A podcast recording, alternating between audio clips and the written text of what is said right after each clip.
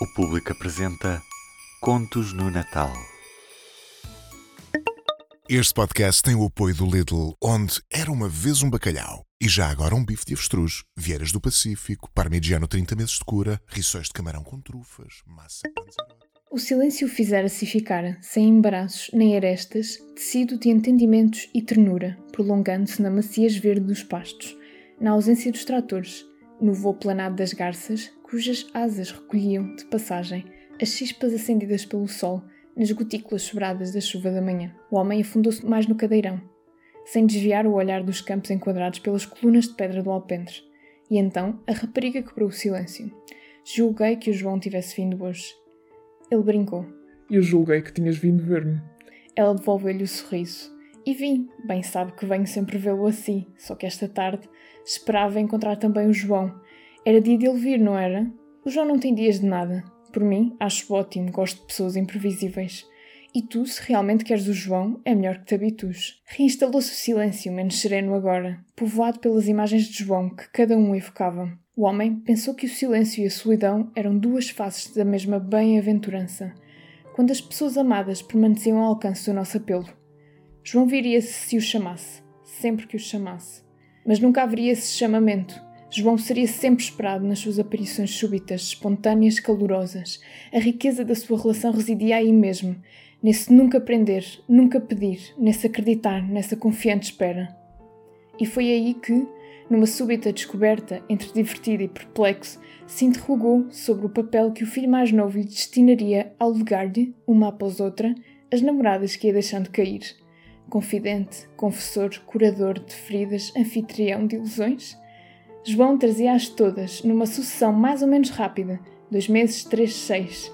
E depois, quando via a última voltar sozinha, como as anteriores, e por vezes tinham-se já cruzado num reconhecimento imediato e tácito, ficava à espera da seguinte, a admiração nunca escutada pela suave habilidade com que João as substituía, preservando intactas as memórias comuns. Isso percebia-se não pelo que elas diziam, mas justamente pelo que não diziam. Nenhuma queixa, nenhum azedume, nenhuma hostilidade, e sempre aquele terno pronunciar do nome dele. Nunca imaginara que a palavra João pudesse soar tão redonda e doce. Algumas tinham deixado de vir, outras traziam os namorados novos, sem provocação nem bravata, apenas pelo gosto de revê-lo e aproximar dois amigos. Passavam longas tardes naquele alpendre vendo o rio fluir lá ao fundo e seguindo o percurso das estações nos campos. O milho a crescer, os girassóis floridos, o veludo dos pastos, os arados revolvendo a terra nua. E agora ali estava a última, a mais assídua, outra que começara há poucas semanas a vir sozinha. Mas esta tinha uma fragilidade que o comovia e um modo brando e sedutor de construir com ele aqueles silêncios em que ambos se acompanhavam. Alarmou-se com as implicações inevitáveis dos seus pensamentos que não cabiam, por certo, no papel que João presumivelmente lhe destinava. Ou caberiam?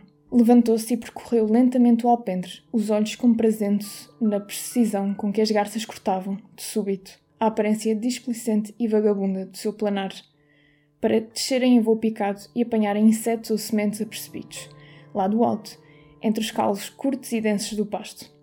Ao longe, à direita, crescia já um anunciar de poente e essa sugestão de cor levou-o a inclinar-se para fora da lembrança do glorioso vermelhão da vinha virgem, perdido no avançar do outono e substituído agora por uma tenue, etérea renda negra que lastrava sobre as grossas paredes da casa. Regressou ao cadeirão saboreando o seu contentamento e notou que a rapariga não se movera, não abrira revista nem jornal, não estendera sequer a mão para os cães, perdida toda em nostalgias e insatisfação. Foi quando ela perguntou: Nunca se sente só? E ele reparou que, afinal, a ausência de João os conduzira pelos mesmos caminhos ele pensara justamente que a solidão e o silêncio só magoam quando não existe ninguém à fácil distância da nossa voz. A solidão e o silêncio eram sua escolha, o seu desejo, tão quentes e inteiros como o prazer pontual de sentar-se a uma mesa e alegrar-se no rosto dos filhos e dos amigos. E foi isso mesmo que tentou explicar-lhe, sabendo embora que ela não conseguiria entendê-lo porque, na sua vulnerabilidade e na sua inexperiência, todos os sentimentos e situações, incluindo a solidão e o silêncio, Teriam de passar por João para fazerem sentido e serem vida. Voltou a levantar-se e disse: Está a arrefecer. Vem, vou fazer-te uma chávena de chá. Ela pareceu hesitar, deu uns passos vagos em direção à escada, acabou por murmurar: Tenho uma coisa ali no carro. Uma coisa? Uma árvore, um abeto. Confessou rindo. Estava tão convencida de encontrar aqui o João que pensei fazer com ele a árvore de Natal. O homem passou-lhe o braço pelos ombros e encaminhou-a para a cozinha.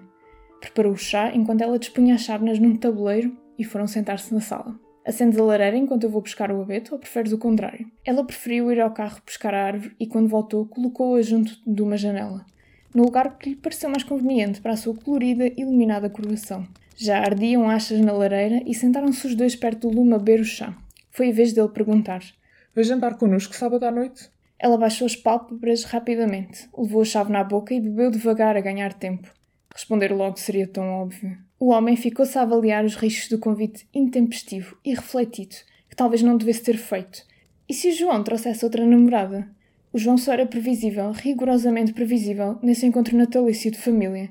Aliás, se alguma coisa fosse previsível no João, seria provavelmente a presença de uma nova namorada que traria ao pai como um legado a curto prazo.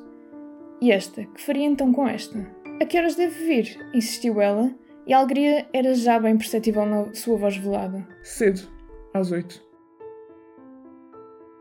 Este conto foi narrado por mim, Inês Chaissa. O público fica no ouvido.